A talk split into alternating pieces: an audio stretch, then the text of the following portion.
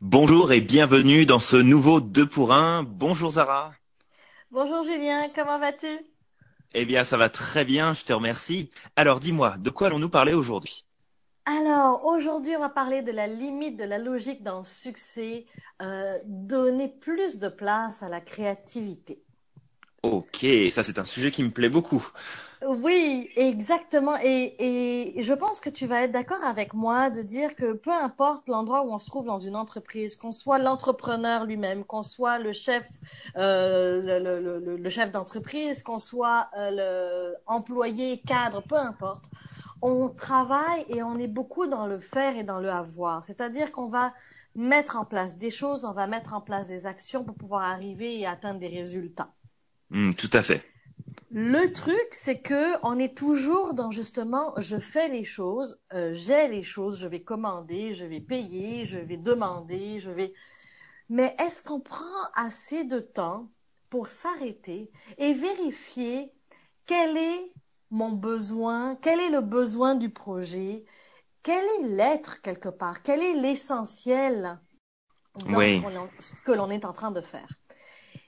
Parce que, et je vais te donner un exemple, je, je croise beaucoup de gens, et, et, je me suis vue même moi aller, où je faisais beaucoup de choses au niveau marketing pour mes activités. Ça ne fonctionnait pas forcément comme j'aurais voulu, jusqu'à temps que je prenne le temps de recevoir mon intuition. Où là, je m'asseyais devant mon ordinateur et j'attendais, Julien.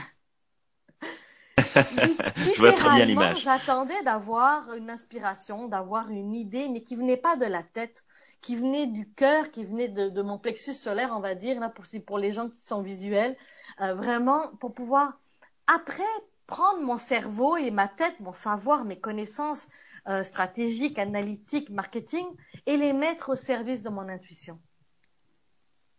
Et c'est là que la créativité embarquait. Je sais pas, est-ce que ça fait du sens pour toi?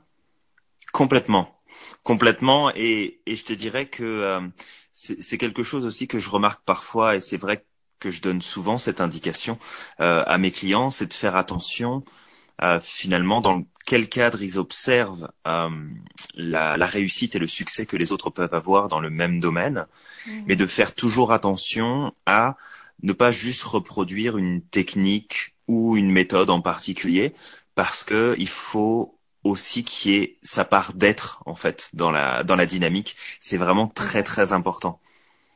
c'est parce qu'il y a une recette, mais la recette n'est pas forcément telle qu'elle bonne pour toi. Complètement. Hein, ce qui fonctionne pour les autres peut ne pas fonctionner pour toi, non pas parce que la méthode n'est pas bonne, mais parce qu'elle n'est pas en cohérence avec la personne que tu es. Mm-hmm. Mais pour faire ça, ça prend j'ai envie de dire, un courage énorme de pouvoir s'arrêter et ressentir, écouter et attendre l'intuition.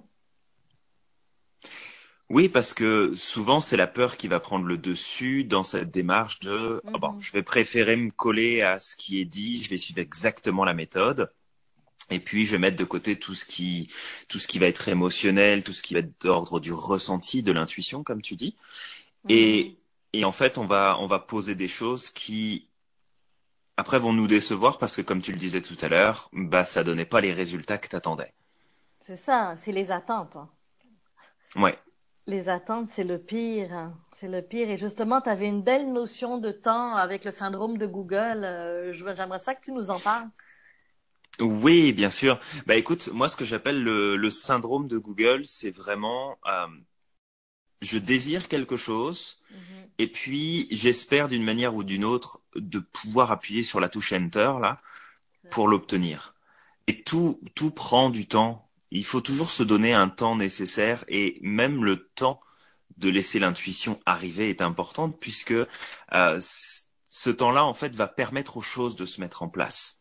Ouais. Tu peux pas avoir tout dans l'immédiat comme ça, ça ça fonctionne pas. Ça marche sur l'ordinateur, euh, quand ça veut bien fonctionner d'ailleurs, mais sinon ça ça fonctionne pas dans la vie de tous les jours. Ouais. Effectivement, et, et l'autre chose aussi que j'ai envie de dire, c'est que des fois on met en place des projets. Hein. Encore une fois, peu importe où, où tu te situes, toi qui nous écoutes, euh, peu importe où tu es, dans, dans, dans, quel domaine tu es de ta vie, euh, mais on, on, on attend, mais on n'attend pas assez longtemps de pour voir les résultats. Fait que des fois, on va tourner la roue assez vite en disant, OK, ça, ça n'a pas fonctionné, je passe à autre chose. Sauf que le temps n'a pas encore eu le, ben, le temps, le temps n'a pas eu encore eu le temps de faire son œuvre, donc. Absolument. Ça pas, euh, on est rendu à un autre projet alors que celui-là aurait pu fonctionner, mais par notre impatience, on n'a pas attendu. Et, et on doit prendre le temps de dire, OK, je teste quelque chose pendant deux, trois mois pour voir tout à fait. si ça fonctionne. Tout à fait. On peut. Euh, il ne faut pas seulement se baser sur les premiers feedbacks qu'on peut obtenir, parce que oui, ils peuvent être intéressants, ils peuvent euh, nous donner des, des, indications sur ce qu'on peut faire de différent, de mieux, qu'est-ce qu'on peut modifier ou renforcer. Mais il faut toujours se donner un petit peu de temps. Et euh, j'aime bien prendre cet exemple-là, mais il faut pas lâcher sous prétexte que euh, ce que tu attends n'est pas encore arrivé. Un exemple tout bête, si tu viens à commander une pizza et qu'elle met du temps à arriver chez toi, qu'est-ce que tu vas faire? Est-ce que tu appelles un autre restaurant ou est-ce que tu relances celui que tu as contacté au départ pour savoir? Pour mhm. pouvoir l'avoir au final Et là, c'est la même chose. Tu pars pas sur un autre projet, sur une autre dynamique, sous prétexte que tu n'as pas encore eu le résultat de ce que tu as posé avant. C'est vérifie, valide, donne-toi du temps, ajuste, mais ne change pas de stratégie toutes les cinq minutes. C'est le meilleur moyen de voir qu'il n'y a rien qui fonctionne. Effectivement, parce qu'il y a beaucoup de gens qui vont tout laisser tomber d'un coup en se décourageant carrément, et puis ils vont même limite se remettre en question. Se... Ah mais complètement. Ah ben merci beaucoup Julien. Ben merci à toi Zara. Écoute, euh, pour toi qui nous écoutes, j'ai envie de te demander, toi pour toi, comment ça fonctionne? Est-ce que tu arrives à prendre ce temps-là de recul où tu écoutes cette inspiration-là que tu mets après à l'œuvre et que tu mets en mouvement? Ou est-ce que tu es plus, je passe à l'action et je réfléchis après? Euh, dans quel dans, dans, quel dans quel espace tu es? Donc euh, dis-nous comment ça se passe. Donc la semaine prochaine, on va parler des coups durs comment accuser le coup. Euh, et en attendant, donne du sens à ta vie. Passe à l'action. Tu es magique. Tu es magique.